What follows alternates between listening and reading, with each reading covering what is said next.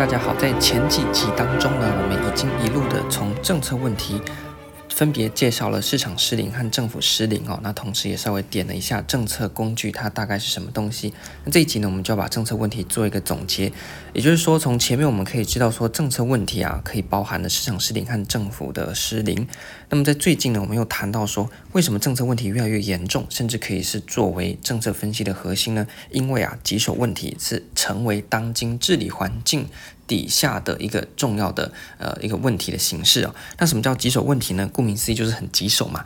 那你说不行啊，考试上面不能说棘手问题就是很棘手的问题啊。那我们可以怎么写呢？就说啊，因为在高度复杂和变动的环境里面呢，我们的这些呃问题呢是一个不完整、不明确的。好像说最近有个什么猴痘的疫情，是不是？那它也是诶，资讯不是好像不是很完整，不是很明确。那究竟它疫情有没有？呃，会被爆发的可能啊都不太确定，而且呢，有时候这个问题呢很难识别，或者是呢，它其实不好解决，因为太多的因素呢嘎在里面，不像过去呢，可能比较呃传统的社社会里面呢，呃，在过去啊没有那么多复杂，那现在你看是光一只手机就可以搞出多少问题来，对不对？所以呢，我们谈的棘手问题，也就是说这个问题呢，它是一个在高度复杂和变动的环境底下呢，啊，问题本身呢是不明确、不完整的，好像呢你要打一个对手，但是那个对手呢，诶。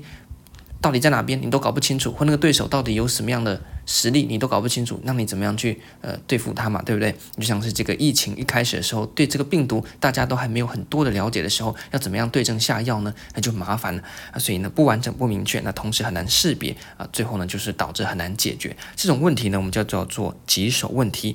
那么因为棘手问题的出现呢，导致很多我们在政策上面也好，或在治理上面也好，其实是捉襟见肘，并没有办法有效的去加以应对的啦。这也是为什么在谈政策问题的时候呢，要非常的多国家去重视，也就是政策这个学门之所以会有更多的这些讨论，也是出于棘手问题越来越多，所以我们就要投入更多的资源去研究政策，这样才有办法来想出更好的方式呢，来应付这些棘手的问题。那么针对棘手问题，我们就要怎么样呢？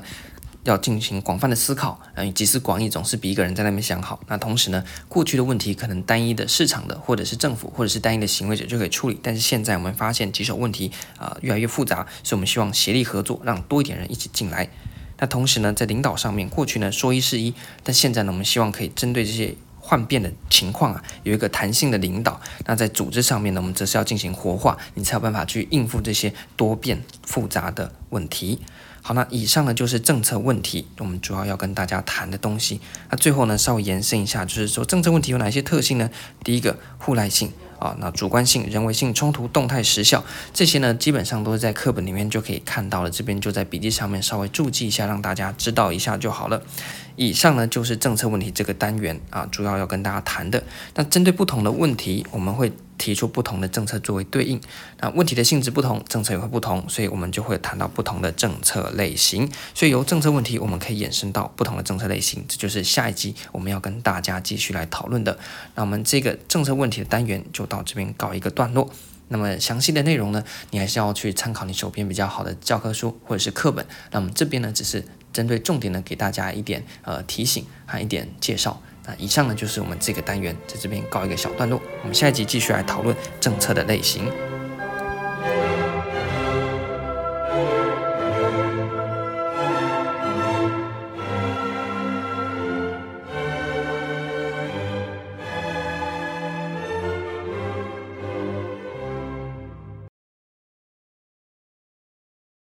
例子。